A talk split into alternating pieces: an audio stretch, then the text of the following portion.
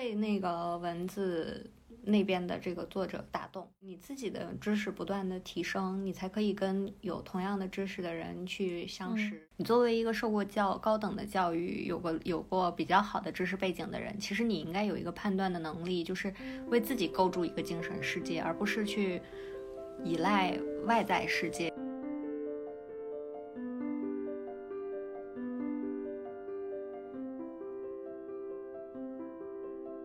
Hello，大家好，欢迎大家收听《读书吧少女》播客的第一期，我是弗里达木小沙子。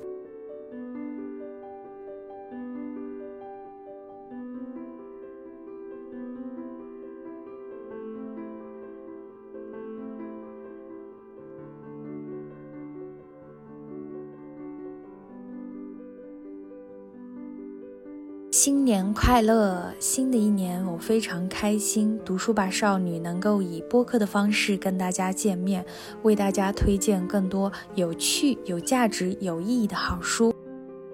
那第一期的嘉宾是埃诺尔，他是我的高中同学，也是我在北京的好朋友。最重要的是，他也是读书吧少女视频栏目的第一位嘉宾。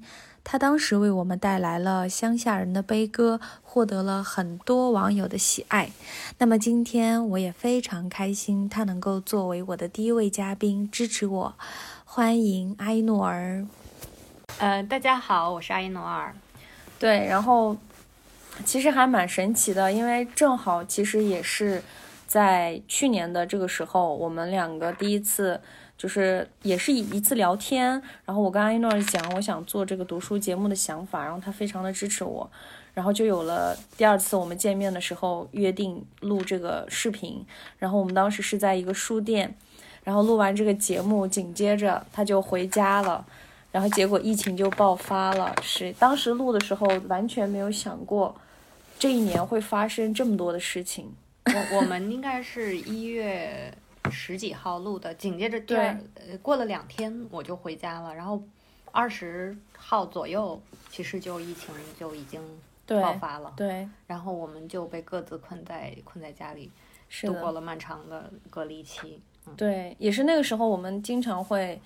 呃聊天，然后也是也是会看一些书，聊一些对书的一些想法，可以说是今年是我们密集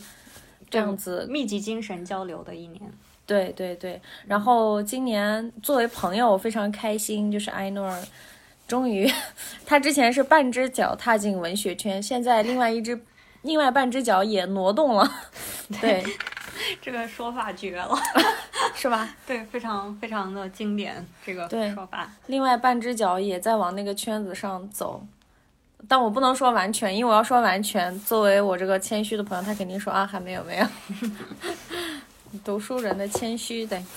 对。然后，其实我特别想跟你聊一下这个。你看，像去年的话，因为读书是我呃收入的一部分，因为我需要写这样一个拆书稿，所以就意味着我会读一些书。那今年我不再做这个工作了之后，我就发现，呃，我看书就变得很开心，因为我再也没有看过类似那种成功学、心理学那样的书，我反而今年看了很多小说啊。嗯，开始回看很多经典的东西，嗯，但是对你来说的话，你今年是开始就是呃，在文学这个专业开始深造。我我跟你是介绍一下反过来了，就是在在今年以前，我是一个自以为自己还算有一点阅读量的人，然后也是非常开心的读，但是以前的生活很忙嘛，实际上，嗯，所以。也没有那么多的时间去看书，但是会坚持去看。然后到今年我去重新上学以后，看书就变成一个很必要的工作，但是就不是那么的快乐，因为不是每一本书都是你目前的知识能够消化的。还有一个就是你也不是有那么多的时间看，你就硬看。嗯嗯，另外一个就是看之后发现自己的阅读量对文学院来说实际上是非常。非常少的，就跟同学比起来，或者是跟实际上的这个要求比起来，就是其实是很不够的。所以现在就在一个痛苦的、有标准流程的在看书。嗯，我说到书啊，其实嗯，也作为我们的第一期，第一期就没有介绍任何的真正意义上的某一个书本嘛，我们就想来说一下关于读书这件事儿，我们俩的一些想法和感悟。你应该也是很小就，呃，喜欢看书嗯这样子。你记不记得你自己是当初是哪一本书让你觉得就是你喜欢看书、喜欢阅读？嗯，其实我我认字儿开始我就看书，但是那个时候在很小的一个地方就没有那么多的可供读的书。嗯然后洗发水上的说明书我都要拿来看一下，就什么东西嗯我都很好奇。那个时候就是坐车经过，呃，招牌不是一一一张一张的商店的招牌，我都要念出来，就觉得很好奇。然后第一次读一个大部头的书，应该是我的一个同学，那时候我还在念小学，他不知道怎么拿来一本武侠小说，那个小说我已经不太记得了。嗯嗯，但反正那本我就看完了，然后可能有个几十万字，哇，看得特别的开心，就是突然间有一个新的世界打开了。但是如果小时候读的多的，那应该就是格林童话嗯，这样的，对，安徒生童话，呃，那些我就看过很多遍。嗯，然后，但我是一个很早早熟的小孩儿，就是其实那个故事已经骗不了我了。但是嗯其实为什么会去看它？嗯，是因为阅读材料的匮乏。就是如果是如果有更好的、更多的书的话，其实我是不会去看。我呃当然也会看一下，但不会那么多遍的去看它。其实就是因为。嗯，当时我已经有了很多的阅读的需求，但是就是阅读材料是不够的。对，哦，后来呢，我就去上初中，就去了一个很好的学校，然后那个学校就会有图书角，嗯。就会有很多书放在那里，然后我们班就办了一个小图书角，然后就大家就可以在那边借书，然后还挺挺正式的，就是有一个登记的一个小本儿，然后就那个时候看了很多书，因为那个时候也寄宿，没有事儿干，嗯。然后每天就看书，然后看了各种各样的书。后来就到了我们这一段故事啊，就去了高中高嘛。中对高中不是有那个图书馆嘛？那对，其实我们的高中蛮棒，大学好像都没有体会过那么那么自由的一个阅读氛围，呃阅读氛围，有一个图书馆，然后你随时都可以去借书。其实，嗯，就是对我们来说是一个很大的机会吧。那个时候看了很多书，然后还有就是那个时候老师不是考试通过就考试考得好就会发一些书吗？对对对嗯然后就会去看，其实就会看各种各样的书。对，嗯，其实当时的，我记得，反正我们预科刚去，就是唐主任就总是会组织我们去图书馆，他会把学校的图书馆就是。呃，也不能说包场吧，就基本上相当于那样，会给我们单独开几天。对，对，因为我我对我对那个我朋友就是读书方面，我印象特别深的是，反正我每次去他宿舍，我无论什么时候去，大家都在忙他的事情，只有他一个人 躺在床上看书，就是翻来你说覆去。我是吗？对，对对，然后因为我记得你是躺着看书，嗯嗯，对他有这个习惯，然后就那个画面，你想十多年过去了，我还记得特别特别清楚。对对，对我最近还在还在我写了一个微博嘛，我就嗯。说我好像常年游离在那个现实世界之外，就是、嗯。就是因为爱看书，所以很多时候其实我不去处理现实世界的问题，就总是嗯。在看书。嗯。所以我我最近还挺庆幸的，就是我会住在北京，嗯。然后会在文学院上学，会在嗯。出版社工作。嗯。就像我这样子的人，如果回了老家，我可能就会被人家说一个书呆子吧。嗯，但是在这儿呢，别人反而会说你还要更更多的去看，你看的还不够，然嗯后你的专业的能力其实是会得到认可，然后你、嗯你跟人家说。我在读书，我在读这本书那本书，人家还可以跟你接上话。比如说，我们嗯每一次见面，不是也在聊一些新出来的书，书作者对吗？嗯，这种聊天，其实在北京的每个餐厅、每个咖啡厅都在发生，都在发生，或者你你坐地铁，你发现旁边有两个人年轻人在聊天，一听其实聊的还是这些东西，所以嗯就是这个环境是相对来说是好的。嗯嗯，对，最近我就在感慨这件事情。对我，我今年就是关于这个书，我我一个我自己身上一个比较大的变化，我也是觉得天呐，我以前虽然觉得我看了挺多书，但我发现我根本没看挺多书，就是带引号的书，可能我过去看的就是。嗯，因为现在信息特别的呃方便嘛，然后你永远都是那些畅销类的书摆在你眼、眼前，第二类就是成功学类的书摆在你眼前，就是你作为一个人类，就是有人性的弱点，你没有办法控制自己不去看那些。但是我就会觉得这些书的一些底层逻辑啊，其实都是嗯。八九不离十的。所以我今年看书的时候，嗯，我就告诉自己，我不能再去看那些书了。当然，我不能说那些书不好，他们作为一个工具书，肯定也会在某个时间段帮助过我。但是我就会觉得说，我一定要去多看看经典的，尤其是这一两个月以来，我除了读了读完了一个大部头的小说，我开始去看一些以前的，呃，比如说我去多爪鱼，我买了那个《假如我有三天光明》，然后什么那个海明威的那个《老人与海》，然后包括这个悉达多，其实我过去也看过一遍，但是我从来没有这么仔细的看过这些经典的东西，我就会发现。这些人的写作方面，就是结构啊，这些，就是对我来说就很好奇，我感觉像找到了一个新世界。对对对，我我现在也会面临一个，就是觉得自己看的不够多嘛。然后呢，结果那一天就毕飞宇老师来给我们上课，他说，如果你要从北京师范大学研究生毕业，好好的看二十部的经典小说就够了。然后他那天讲的是局外人，就是对他来说，他说我到现在也只看了十一部，然后当然不能当真了。然后，但是对我来说也也是一个很大的启发吧。我就决定我今年要好好的去看所有没看过的书，嗯，呃，今年先去泛看，就是把所有我没有涉及到的东西都好好的去看一下。然后等到我打好一个基础之后，嗯，反而是要像他说的一样，就是你要去。不断的重看，重看这个你自己觉得跟你比较契合的书。还有一个就是我我那天跟跟同学聊，我就会说啊，这个书好像看不下去，那个书好像也很也也也很难这样的。他说不要去勉强自己去看看不下去的书，就没有一本书是说你一定要看完。嗯。然后暂时看不完，那你就放下去看另一本。就是就是其实是这个样子的，我觉得，嗯。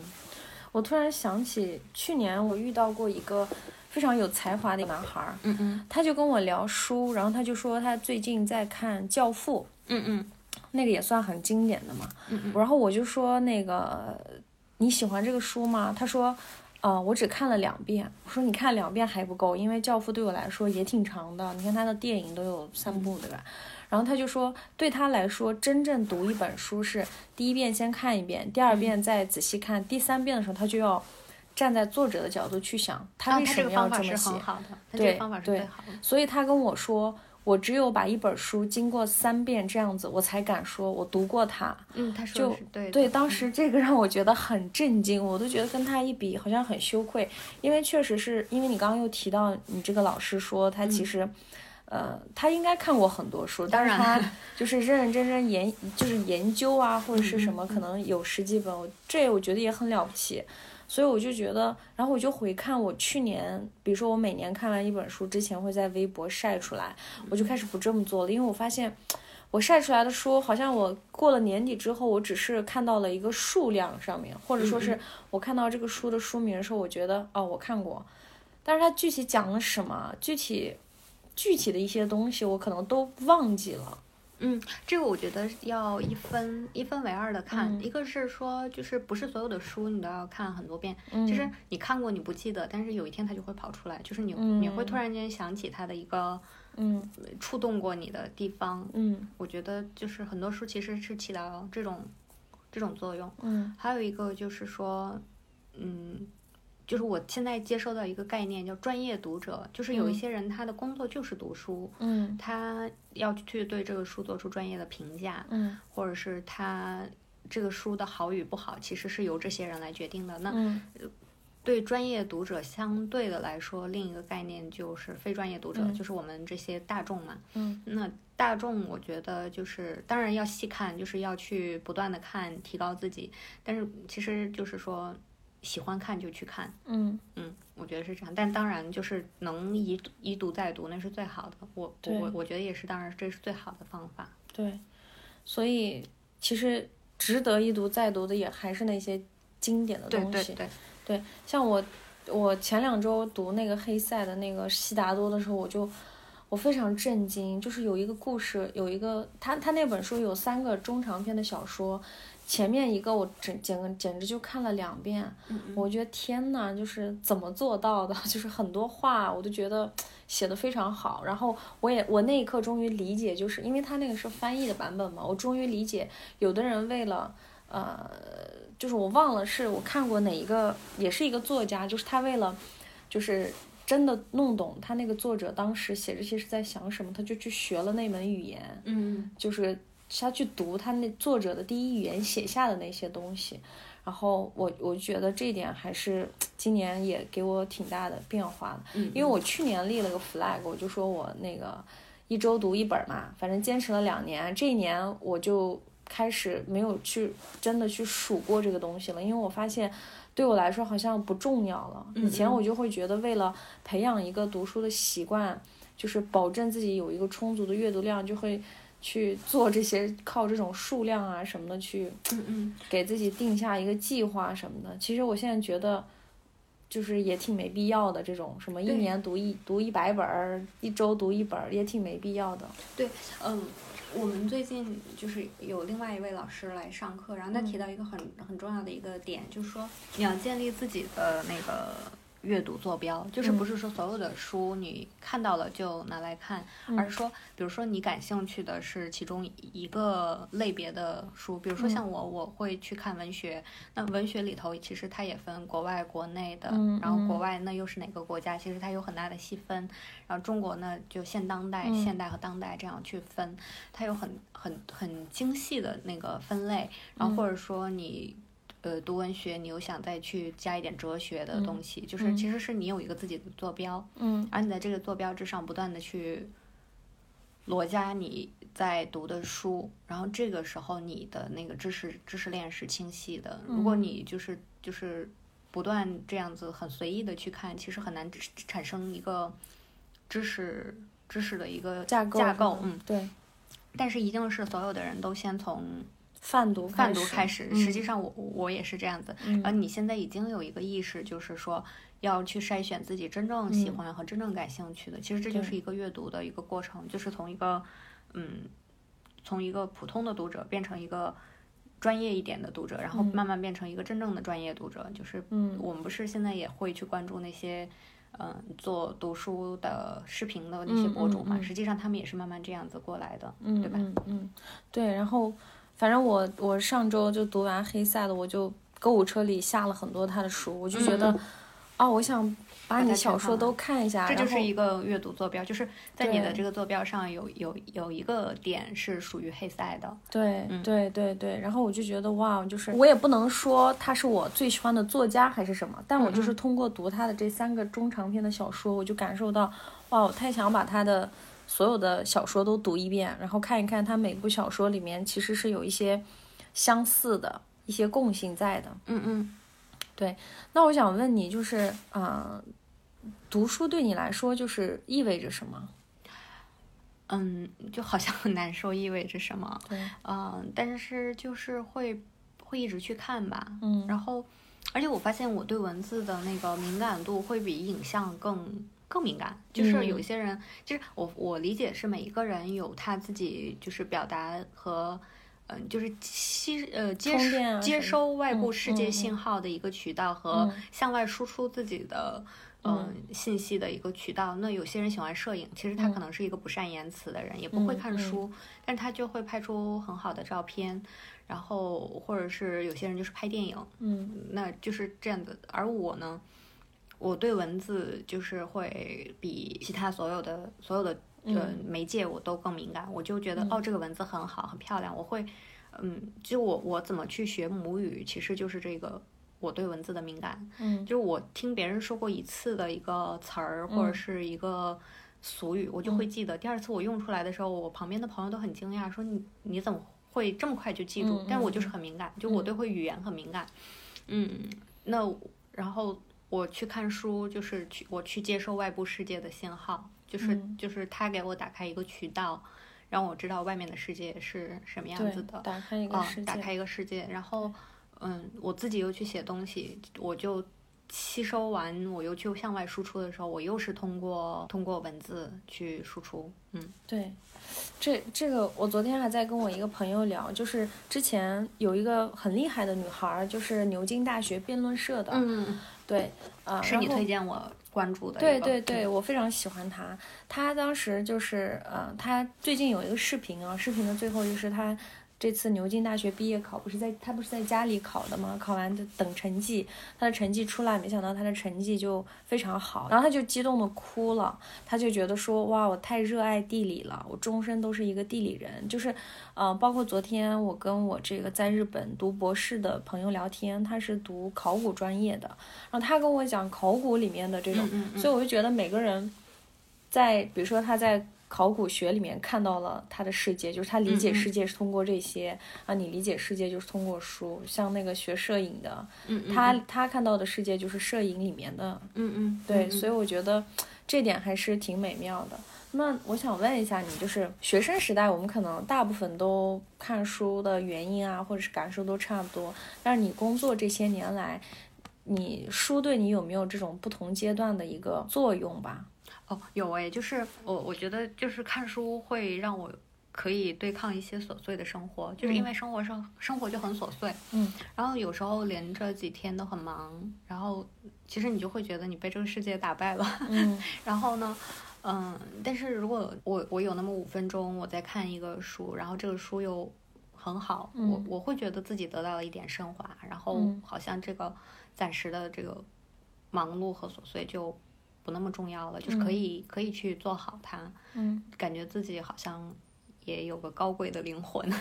嗯，就是会被那个文字那边的这个作者打动，就是会这样子，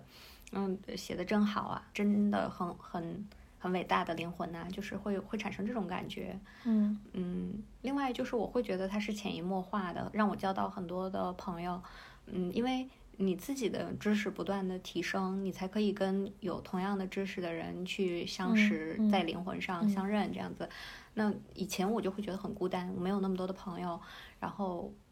也聊不到一起，就是跟身边的朋友聊不到一起。那慢慢的，我我我读的更多了，然后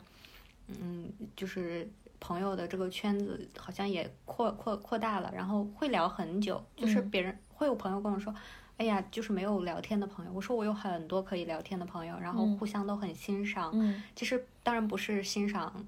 我们的外在或者是什么，因为这大家都是雷雷同的嘛。差不多。嗯，其实欣赏的就是这种灵魂之光吧。有时候我听到别人说一个很很棒的事情、很棒的句子的时候，我就会被打动，说啊，这个人怎么有这么这么闪光的思想？我我就会这样子。嗯，对，真的是。我发现我是一段时间，如果不看书，如果我忙于工作啊，或者是玩乐，我如果一段时间不看书，我就会有种焦虑。但是这种焦虑，在我认真坐下来看了半个小时、一个小时之后，就会消失，就会让我觉得，哎，我还有能量。嗯嗯。就就真的，这个很难去，反正很难形容这种感觉。嗯嗯。对，而且就是。嗯，我这次为这个为这个小小的栏目就想了一句 slogan，就是，嗯，就是说有人偷看了一眼我的人生，然后把它写成书了。因为我感觉书对我来说好像就一直是这样的一种感觉。其实到去年我都还没有，就是我的一些观点还很分散，我都没有办法把它。聚焦起来。今年我就会觉得说，真的是这样。每次看到这些书，我就会觉得作者可能某一句话，或者某一段，或者他经历的某一种情感或者情绪，是我曾经经历过的，非常的雷同。就觉得天呐，简直就是写出了我的心声。或者你竟然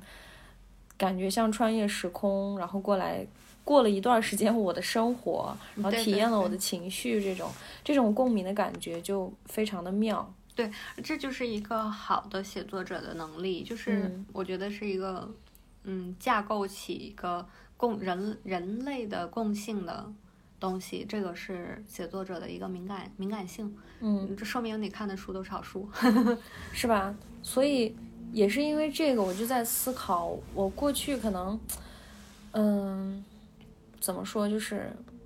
不太打得到心里。嗯嗯像像最近我读的这个书《象塔兰》，它就是讲的一个作者他真实的一些经历，就是他去印度啊什么的，整个让我对印度这个国家就改观了。因为提起印度，其实所有人聊的都是脏乱差，但是同时又很好奇，那为什么世界上那么多的名人，或者是啊啊、就是有权的人或者是名人，他们都愿意去印度做一些灵修啊、冥想。然后包括你很多，呃，现在中国很多流行的一些冥想啊、禅修，很多东西都是从那边过来的，嗯嗯然后就会觉得那儿到底有什么神奇的地方，就是有一种极端跟极端。我也是看了这部小说之后，感觉这个小说就是作者写的，感觉他写的东西就是画面感非常的强。嗯嗯对，反正我觉得这样子的小说也，就是这样的小说或者书，其实挺多的。但是平时大家还是会容易被一些，呃，比较夸张的宣传啊、商家的宣传、嗯或者嗯广告信息迷惑去看一些书大。量的作者是其实是他写出来的书是没有人看的，嗯，然后好啊、能广泛流传的书其实都是有流量的，就是有嗯包装的嘛，嗯所以就是变成一个有眼光的阅读者是需要靠自己的筛选能力，其实是这样子的，就是嗯。无法说网络上在流行的这些书就是值得去看的。嗯。但是一个好的那个，呃上次我看一个东西说，嗯，豆瓣才是文学，就是、或者是一些书籍的那个，呃，质量的风向风向标，就是剩下的东西其实它已经被就受到一一个呃染指了，但是因为它是一个自发的一个草根的一个网站，所以就嗯会、就反而是每一个读读者自己去去评价出来的，嗯反而更客观一些，就觉得还挺有意思的。嗯嗯，其实是可以做出这个筛选的，但是就这个过程需要自己擦亮眼睛，我觉得是这样的。对，因为有时候我看一些公众号，就是看他们推，啊、人生必读的一百本书，必读的十本、二十本书，我看到这些标题，我点进去看这些书，他们就会，也不能说好坏吧，就是经典跟非经典掺杂。嗯，经典的书呢，当然就是你不说我也一定会读，它本身在全世界范围内有一定的地位跟影响力。非经典的书一看就是最近嗯出的，当然这些书也很好，从这个社科的角度来说，但是它跟经典的比起来，还是弱了一些，是吧？对如果让你推荐书，你会有什么样的？啊？对，我正好想说这个，就是呃在在我去上学之前，我是一个也会给别人开书单的人。比如说，别人跟我说你你你在读什么书，你爱看什么书，我就会去列书单。然后，呃，有很多名人也会列书单，像奥巴马不是每年也嗯会把自己的书单列出来，然后他的阅读品味也都很好。但是那天我听我的另外一位老师，然后也是同学，就是说、嗯老师你看这么多书，你能给我们列个书单吗？然后他说了一个观点，他说列书单不就像开药方一样吗？然后每一个人的病症不同，怎么能开出同样的药方呢？那样的话不就是一种不负责任嘛？这个对我蛮启发的。就是，然后我们就也是同样这位老师，然后我们就聊了很多，呃，人的精神皈依的东西的时候，他就说，你作为一个受过教高等的教育，有过有过比较好的知识背景的人，其实你应该有一个判断的能力，就是为自己构筑一个精神世界，而不是去。依赖外在世界，比如说你去禅修或者灵修这种的，你是其实是你每一天你都在修修行对对，让这两个观点给我很大的启发，我觉得他说的很对。然后从此就哦，我不需要给别人列书单，也不需要别人给我去列书单，嗯我去给自己列书单、开药方，就是就是这个东西，嗯，正好可以回答上一个问题，就是嗯为什么公众号上总是在这样子？其实他们就是犯了一个错误，就瞎开药。对，是，嗯嗯，但是当然分享那个阅读的体验，然后去我们不是互相也会去去推荐吗？嗯其实是好的，但是就是去警惕一种，就是给所有的人开同一个同一个书单，我觉得并不是要互相了解。就比如说像我们这样子，知道对方需要什么，然后知道对方嗯感兴趣的是什么，再去互相去做这种推荐，我觉得更有价值。是，对，我还一直想问你，就是其实我们不是隔离了很长时间，又回到嗯北京，但是回北京之后，我们好像就没有再去细聊过你的那个读书的节目。但我知道坚持做了十一期，十一期就其实是很不容易十二期是你，后来我们是没录好吗？啊，对，呃，对不起读者们，没事没事。然后呢，就是就是其实做出十一期的节目不容易，嗯，然后就想说你在这个过程中有什么收获吗？或者是有什么感悟？感悟还挺多的，就是嗯。怎么说？我其实当时做的时候没觉得这是一个多了不起的事情，嗯，后来我因为忙着工作，然后也挺忙的，再加上就是我慢慢开始觉得反馈没那么好，因为我作为一个本职工作专门是做品牌营销的人，我就觉得我自己的节目我还没有把它蒙面装好，嗯嗯，嗯，也是因为当时。嗯，我就觉得想尝试吧，嗯嗯，结果也是有一天，我突然发现，我看到那些视频，一个文件夹就是视频最终版，我一看，天呐，不知不觉真的有十一期，而且觉得哇，就是想给自己鼓个掌，当然，尤其是在做今年的这样一个总结的时候，我就发现，哦，还是做了一些事情的。然后，嗯，这期间其实就是拍完剪辑出来，就是期待大家的回应或者给大家抽奖送书。后来因为工作的事情，这个事情就慢慢的放下了。其实也不是放下了，我主要是在思考，我想把好的内容以好的形式推荐给大家。因为首先现在是，呃，整个一个自媒体蓬勃发展，每个人的品味呀。提高了不少，嗯嗯，对，所以说，比如说就简单的视频的一个清晰度的问题，如果你每天都在刷清晰度很高的视频，你如果刷到我这个清晰度没那么高，它在一个审美上面首先就不达不达标，它就很难再去进入到你内容。就像公众号为什么大家都点开 标题党的，因为就像我之前一个老师说，你公众号标题标题起不好，你这文章都完了，没人看，就起标题你。至少有百分之五十的把握，大家会看你这个文章，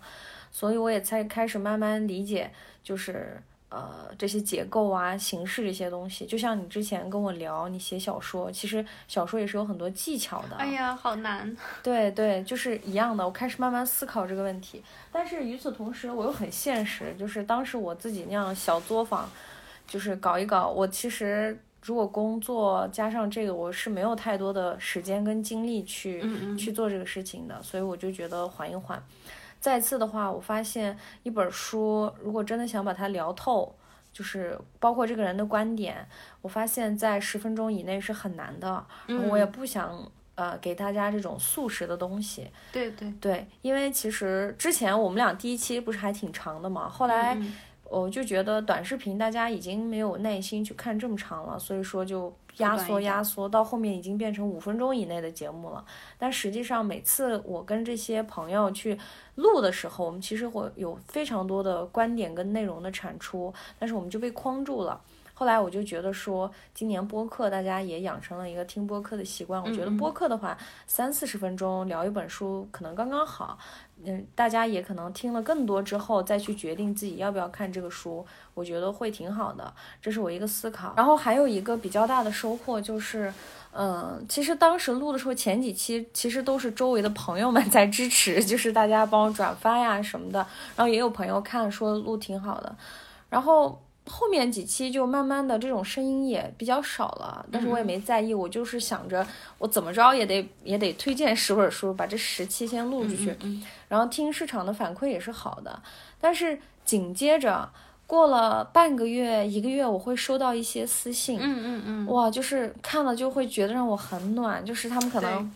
就是有一天，就是我正在工作，然后上班，然后也是公司里面可能跟老板之间有点小矛盾，就是心情情绪不太好的时候，我就收到一条私信，就说他，呃，终于看完了我推荐的某一本书，我就觉得好有收获，很多地方画了线，然后就觉得特别好，然后就问我。这个节目怎么停了？怎么怎么样？就觉得做的还挺好的。包括我们俩推荐的那本书，不是好多人都买了吗？对，我还涨了很多那个我的那个粉丝荒芜的微博，就是根本没人 看的微博，营业了，突然涨了很多粉儿。对，然后开始后面就是很多人在转发，或者是他们会发一些自己的感受，都是那种很长的，就是真的是这本书打动到他，甚至有有我记得有。至少两个人还是三个人，就是读我们俩推荐的《乡下人的悲歌》的时候，都是那种我一开始完全读不下去，嗯。心里面想着这什么书，嗯。但是后面看下去之后就非常感动，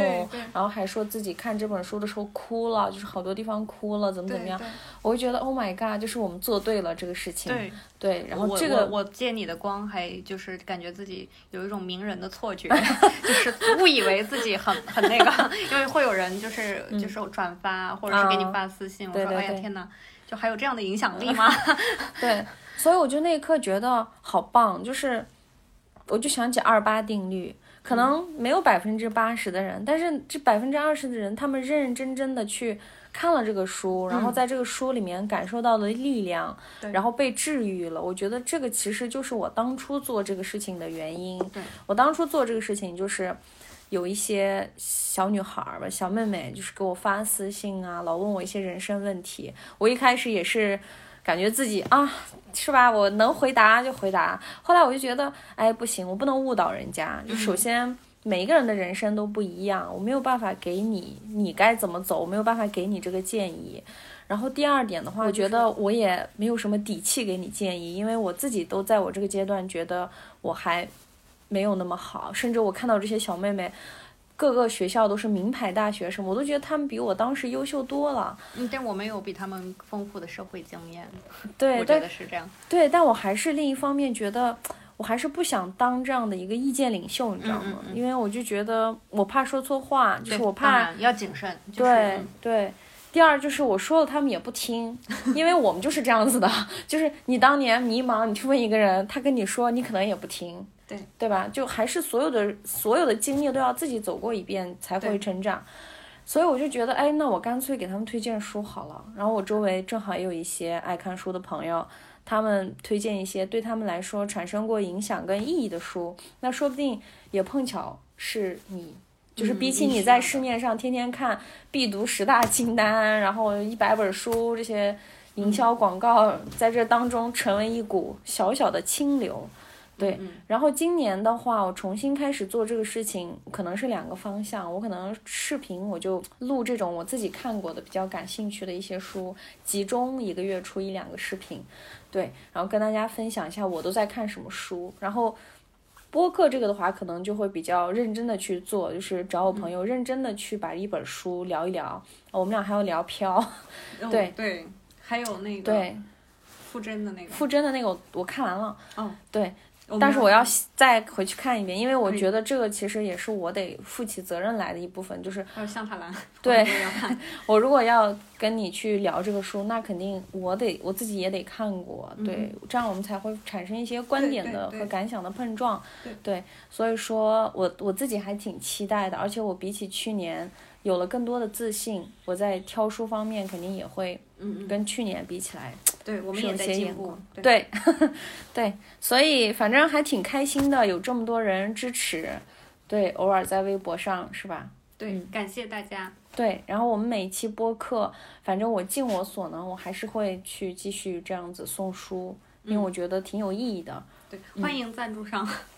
欢迎赞助商，所以要重新开张，重整旗鼓，把这个节目做好。对，反正今天还挺有意义的。然后又是我这个好朋友。对，来嗯，欢迎大家关注我的播客，嗯，对，对，然后我们也争取今年二零二一年，呃，疫情希望疫情能够控制住，控制住，然，后看五十本书，五十五十七好了，五十七，五十七就是一周差不多一期了，对，好努力对对，哦 真正五十本书，五十本书，对，就是五十期节目嘛，就是真正把我们我们认为对是不错的书介绍给大家，这就是我们的初衷。然后希望今年年底在做总结的时候，希望我们已经是真正的小 KOL，草根 KOL 进阶之路。对，也也请大家跟着我们一起见证。嗯。嗯，好，好，结束，那就谢谢谢谢埃诺尔，谢谢 Frida。